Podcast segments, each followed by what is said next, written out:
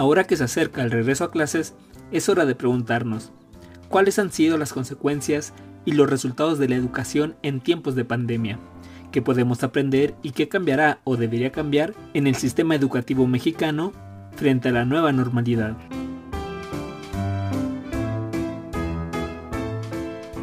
En esta segunda entrega, docentes nos contaron sobre la experiencia vivida durante la implementación del programa federal Aprende en Casa.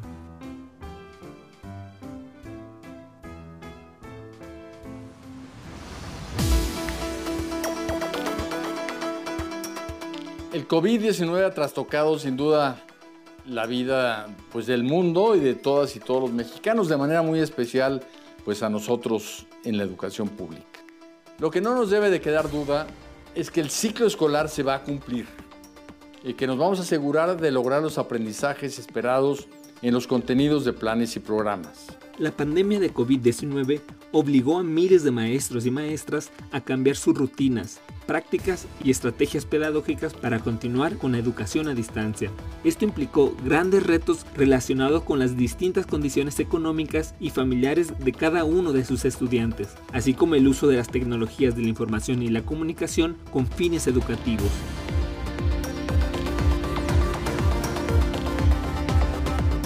El profesor Gary Duarte, asesor técnico pedagógico de la zona 36 de primarias estatales y maestro de quinto grado de primaria en interinato en Bahía de Quino, nos compartió su experiencia de transitar de un ciclo presencial a clases a distancia.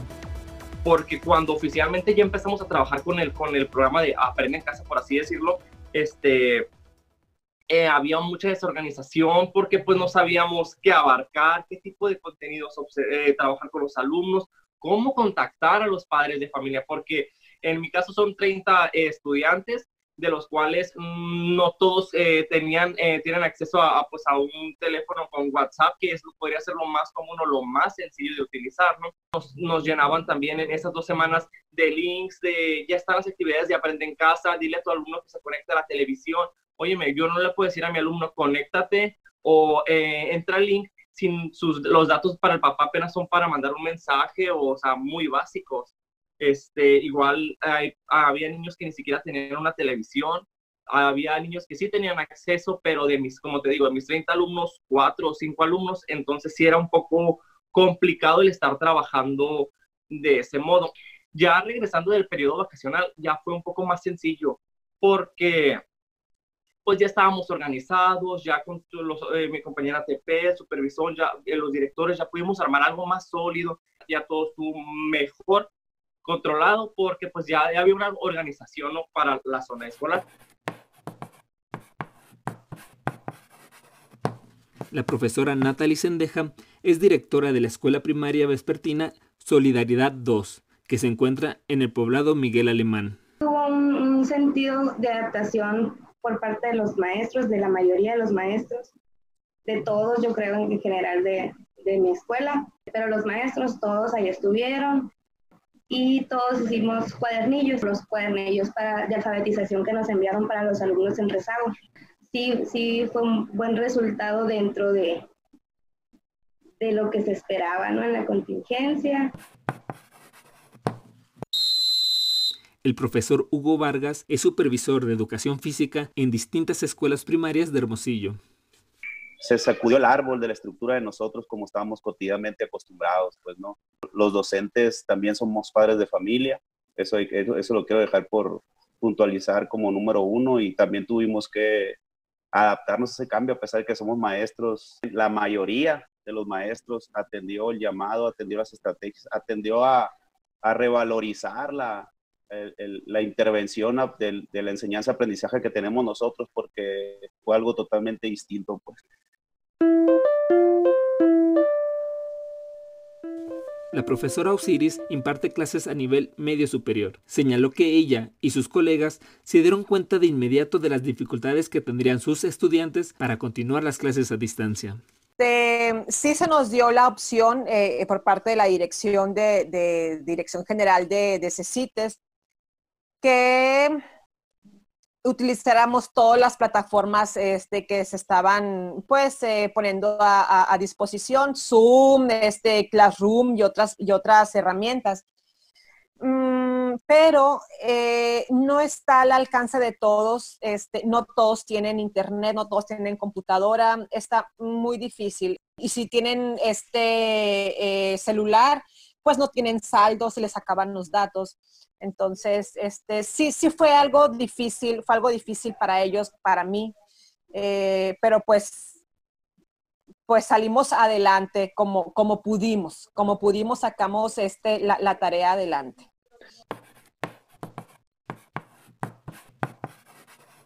Esta fue la experiencia relatada por el profesor Víctor, quien imparte clases a nivel preparatoria en una institución privada.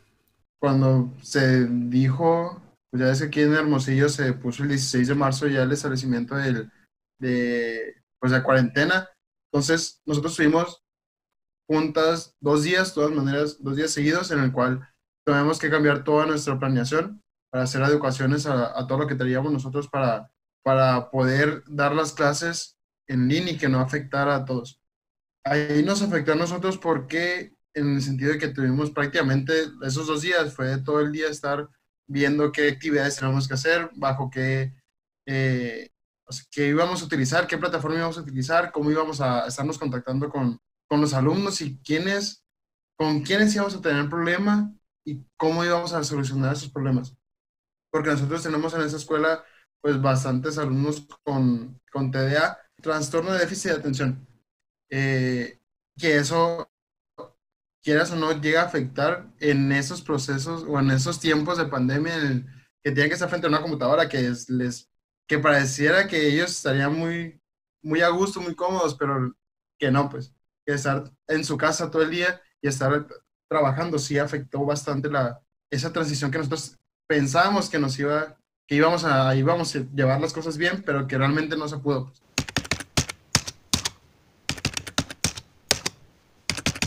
La profesora Zulema imparte clases en primero y segundo grado de secundaria en una institución privada. Entonces ahí sí fue enfrentarnos al reto de ahora sí que aprender en, en un día, ¿no?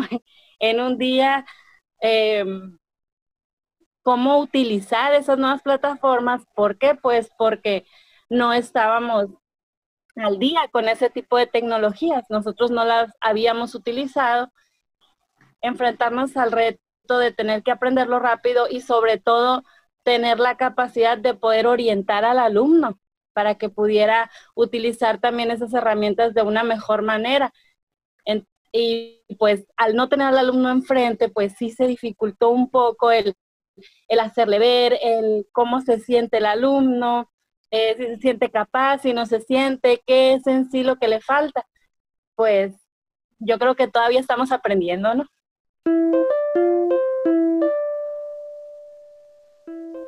El profesor Oliver imparte clases de cine a nivel medio superior y superior en una institución privada. Ay, caray, pues no, no me sabía igual. O sea, hay algo, hay algo de lo, de presencial, de lo físico, de, lo corpóreo, por así decirlo, de lo corporal, que es importante para mí, ¿no? no seguramente no para todos, pero es distinto y como que se me va cierta chispa, siento yo, a la hora de, enseñar en línea junto con ellos. Es complicado porque en la, en, la, pantalla de una computadora donde además están pasando alrededor cosas, están los hermanitos, están los papás, están, está el celular y, entonces la experiencia no, es la misma. Pero la clase se volvía muy breve, de manera virtual. Hay algo como que, como que acortaban incluso las ganas mías de seguir hablando. Este, a ellos también los sentía más ausentes, este, de pronto más distraídos, ponían su pantalla en, negro y pues seguramente se iban a, otro lugar, no sé. Em, o... Sí, era, era distinto.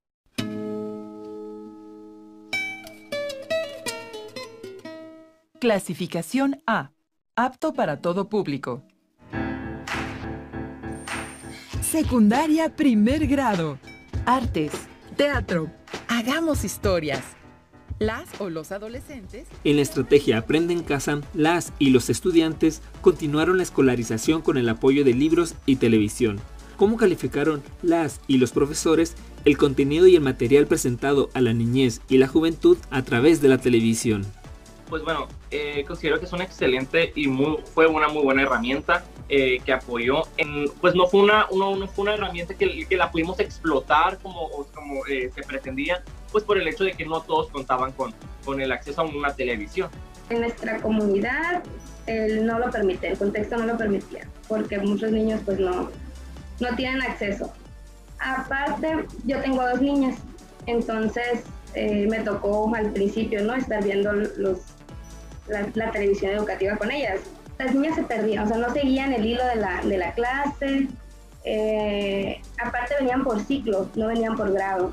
La primero y segundo, tercero y cuarto, quinto y sexto. Entonces era como que muy abierto el tema y no sé, yo con las niñas me, me enfoqué en, en, en, los cuadernillos que les mandaban los maestros, también no, no me llamó mucho la atención, la verdad, la televisión. Eh, pues creo que, como complemento era bueno. Acá en la supervisión, hablando de la supervisión, la 40, la que pertenece a la mayoría de las escuelas donde estamos nosotros, la utilizaba como un complemento. Y creo que el principal error de, de, la televisión, mm, por decirlo así, algún error que tuvo, porque como te digo, fue un gran complemento, una gran iniciativa, pues es tratar de tener al niño en un horario que está establecido normalmente y eso es un grave error. El niño no, no está acostumbrado a estar eh, tomando clases en una tele. Y de repente ver a una persona que no es de tu contexto, que habla diferente a ti, que ve, que ve de repente, que contextualiza pues actividades que regularmente en Sonora no se acostumbran a hacer, desde pues sí, el niño como que, oye, pues, ¿qué es eso, no? O de qué estar hablando, aunque sí lo estuvieran viendo acá, pero de otra forma. Decía Natalie, no, no gustaba tanto al sonorense quizá las actividades, aunque perseguía el mismo objetivo que tiene cada una de las escuelas. Entonces, pero lo sabemos, era posible que se hiciera para cada estado y bajo las mismas costumbres y culturas con la televisión. Eh, en este caso lo iba haber hecho Sonora, pero pues como te digo, ese, ese, ese es el, el, lado malo que lo veo yo, que era prácticamente imposible que el niño estuviera cuatro o cinco horas pegado a la tele y siguiendo un horario.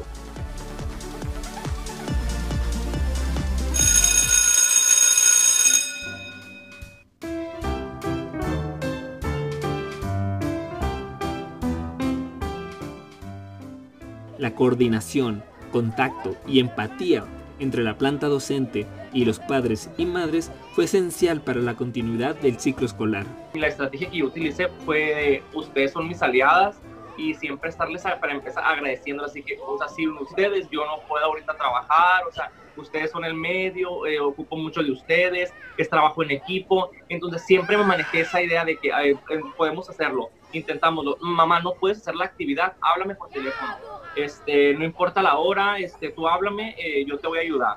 Siempre traté de que ellas se sintieran el apoyo, de que ellas me ayudan a mí, sin, sin, yo, sin ellas yo no iba a poder trabajar y los niños pues no iban a poder aprender. Entonces, siempre traté de manejar eso, de que ustedes son el apoyo, o sea, con ustedes somos un equipo. Un agradecimiento, ¿no? Yo siempre voy a estar bien agradecido con los papás porque al final del día, como dije yo, no eran los docentes, pero pues son los que hicieron que fuera posible creo que el papel, el papel del papá fue un gran asesor de su hijo, bien o mal, las cosas salieron bien en Sonora. Nosotros trabajamos 13 eh, primarias y, 5 preescolares y una participación del 51% nada más. Sí es un porcentaje, yo me puedo atrever a decir, alto a pesar de la pandemia, a pesar de las circunstancias, ya, ya, ya lo hablamos ahorita, y todo eso fue gracias al papá había papás que mandaban las evidencias a las 8, 9, 10 de la noche y daba, daba por entendido que llegó a trabajar a las 6, 7 de la tarde y pues se empezó a trabajar con él ese día.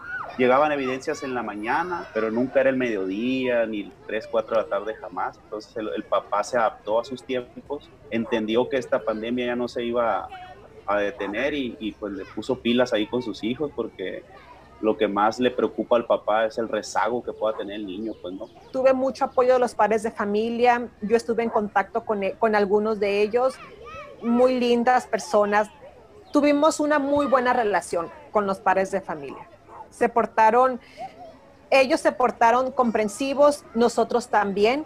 Entonces, este, hicimos, creo yo, hicimos un buen trabajo en equipo dentro de nuestras posibilidades durante este tiempo fue como que tuve, aparte de alumnos, tuve papás, ¿no? A los cuales tener que atender y darles orientación y apoyarlos. Sí hay papás que, que son apoyo para el maestro, sí hay papás que están pendientes. Imagínese pues el papá todavía, ¿no? Que, que todavía el papá tiene que lidiar con el trabajo, tiene que lidiar con la casa y si tiene más hijos. La verdad es que mis respetos para todos los papás, eh, porque sí, sí, sí tuvimos que depender mucho de, de la comunicación del papá con el alumno y del compromiso del papá con el alumno, la verdad. Pero sí, sí hubo quien, quien sí quiso apoyar y si hubo quien simplemente se desentendió.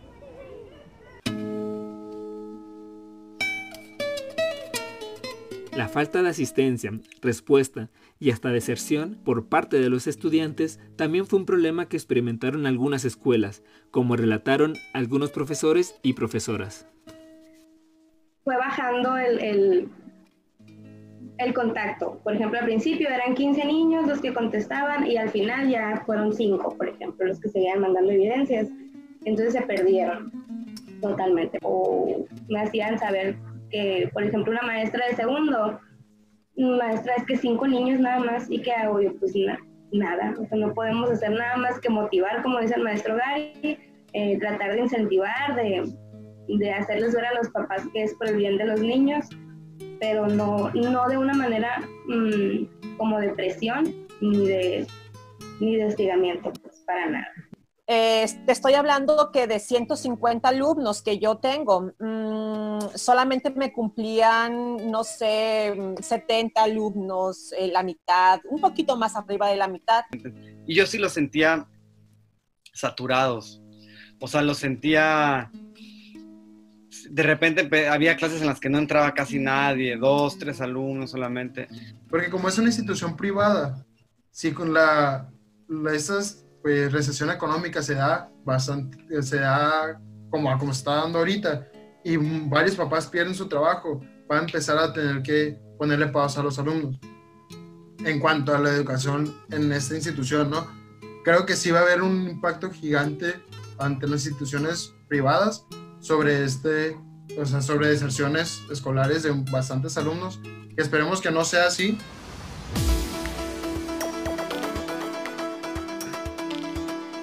La Secretaría de Educación Pública, la SEP, informó que el 10% de los niños de primaria y secundaria abandonaron sus estudios durante el ciclo escolar. El Programa de las Naciones Unidas para el Desarrollo estimó que poco más del 15% de estudiantes de nivel medio superior y superior no regresarán a clases para este ciclo escolar.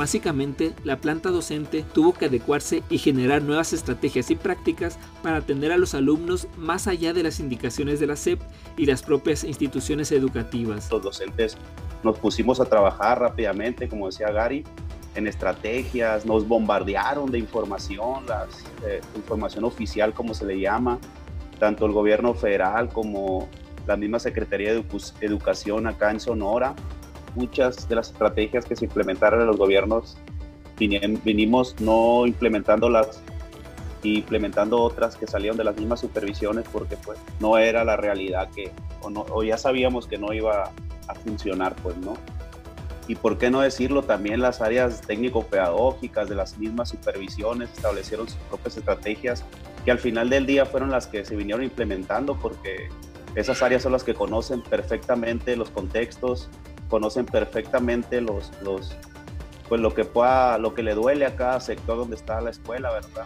Y los maestros que, la, que, la, que forman parte.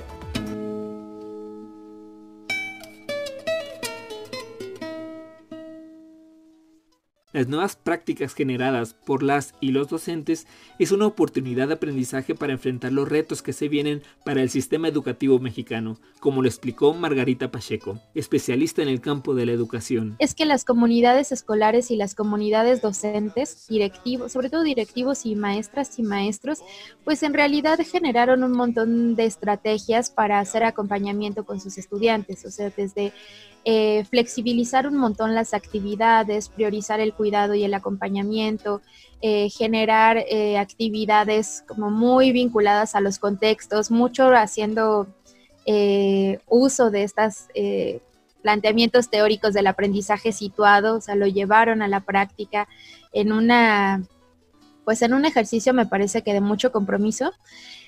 Y bueno, yo creo que eso, eso de eso vamos a tener que aprender un montón para, para repensar posibles nuevos escenarios, ¿no? Que necesiten incluso apoyo escolar. Asimismo, el consultor y especialista en el campo de la educación y la docencia, Edmundo Armenta, observó que la pandemia nos ofrece una oportunidad de aprendizaje para la transformación del sistema educativo mexicano. La pandemia prácticamente vino a generar, desde mi punto de vista, eh, la oportunidad, está obligándonos eh, a,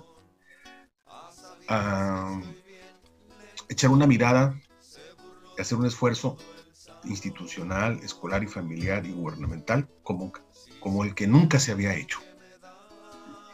Y en, gran, en pocas palabras se le va a exigir cada vez más al profesor y eso nos va a obligar, creo yo, a replantear el currículum de educación básica, que está muy abultado, que está amplio y poco profundo, y es una, creo yo, es un, es innecesario, creo que nos va a obligar a reducir el currículum a lo básico, y hacerlo más profundo, y pero eso nos va a obligar a tener maestros que sean funcionales a ese currículum que no tenemos, que no tenemos. Y eso obliga a un esfuerzo de presupuesto, de ampliación del presupuesto de un Estado que va a tener que hacer fuertes inversiones, que prioriza realmente la educación como, como una cuestión de, esencial del proyecto nacional cosa que no lo veo en el actual régimen. Sin embargo, la exigencia de escolarización no permitió a las instituciones fomentar nuevas experiencias en el proceso educativo, como puntualizó Edmundo Armenta. El Estado, la Secretaría, la mayoría de los profesores, los estudiantes, los padres de familias, estaban enfocados a sacar el plan de estudios, haciendo algunas ligeras adecuaciones curriculares como si tuvieran los mismos recursos que estaban disponibles antes de la pandemia, que eran limitados, pero que ahora son más limitados con la pandemia. Desaprovechando, ¿sí? Una experiencia de vida inédita. ¿A qué me refiero? Por ejemplo, imagínate que en un hogar tienes a un estudiante de segundo de primaria, a uno de cuarto y a uno de sexto grados diferentes. ¿sí? Tres hermanos, tres primitos o vecinos están en una casa. Cada uno se estaba llevando sus seis, siete materias diferentes. De matemáticas, de ciencias, de español. Lo que estaban viviendo era el encierro, que mamá anda con máscara, con, con cubrebocas, que papá se quedó sin empleo, que mi no, puedo, no puedo jugar con mi vecino, que en la televisión sale un tipo diciendo que hay tantos muertos. ¿Sí? Bueno, yo creo que se desaprovechó eso. Imagínate que, el, que la, Secretaría de Educación hubiera dado directrices. Vamos a privilegiar, entre otras herramientas, la elaboración de proyectos escolares. Vamos a juntar física, naturales, historia, español en un proyecto. Y en lugar de que sea de un solo grado, van a ser de tres grados.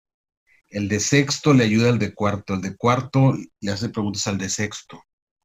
Todo alrededor de un solo tema, una dimensión histórica, el uso de la herramienta matemática, revisión de materiales que están saliendo en televisión, que están saliendo en la red. La escuela le está ayudando al grupo familiar a darle sentido a lo que están viviendo. Fortaleces el vínculo del sistema educativo con el sistema social. Dejamos pasar esa oportunidad. Tremendamente la dejamos pasar. ¿Sí? Como si nada hubiera sucedido. Creo que es el momento de que el sistema educativo y sus actores se replanteen el sentido de la educación en el México de hoy y del futuro. La escuela, la educación tiene que recuperar su sentido formativo, no solamente escolar, y tiene que recuperar su vínculo con la realidad social. El ciclo escolar finalizó el 5 de junio. La SEP señaló que el semestre concluyó con buenos resultados, puesto que el 85% de la población estudiantil se mantuvo en contacto con sus maestros. Pero, ¿qué opina la planta docente sobre los resultados obtenidos en la educación de sus estudiantes al finalizar el ciclo escolar? ¿Se cumplieron con los objetivos? Eh, a un 100% no se cumplió. Tampoco al 89%, como se habla en el gobierno federal, eso es una mentira una total mentira, este, pero sí, sí te podría decir que a lo mejor era un 50, 60%, ¿por qué no? Yendo muy atrevido por muchas cuestiones que se respetan y que se, y son obvias, pero, pero pues desgraciadamente pues no nos dio tiempo de reaccionar tanto, pues no. Yo estoy en contra de lo que se dice de, eh, que dice el secretario de Educación, de que pues, o sea, si alcanzamos eh, a cumplir con ese ciclo escolar y no, realmente pues la realidad es otra, o sea, yo estoy ahí frente al grupo y veo todas eh, las carencias que se dieron, lo que nos faltó, eh, cómo intentaba recuperar, o sea, lo poco que habíamos logrado en, estos meses, este, cómo lo, lo tuve que, que reforzar para pues sacar el, el, los pocos contenidos que avanzamos, ¿no? Este, sí nos faltó mucho, eh, pero pues nos deja mucho aprendizaje, ¿no? Todo esto.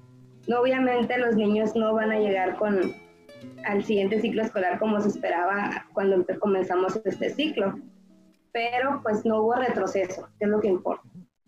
Eh, no, desde luego que no. Este, desde luego hizo mucha falta estar este, con los muchachos de manera presencial. Nunca va a ser la misma. Este, eh, eh, estar frente al aula, estar con ellos, estar despejando dudas, platicar con ellos de manera frente a frente? No, no, por supuesto que no. Eh, hay, muchas, hay muchas cosas todavía que, que, son necesarias para integrar al alumno. acordémonos que también hay, hay alumnos que tienen diferentes maneras de aprender. Entonces, no todos pueden aprender con un video, no todos pueden aprender únicamente haciendo un trabajo escrito. Entonces, la verdad es que yo creo que todos los maestros estamos en la postura de tratar de hacer el trabajo lo mejor que podamos y que los alumnos aprendan lo más que se pueda, pero entendemos todavía que va a haber áreas o va a haber alumnos a los que se les va a dificultar más. Esta fue la segunda entrega del radioreportaje Educación en tiempos de pandemia, una producción para política y rock and roll.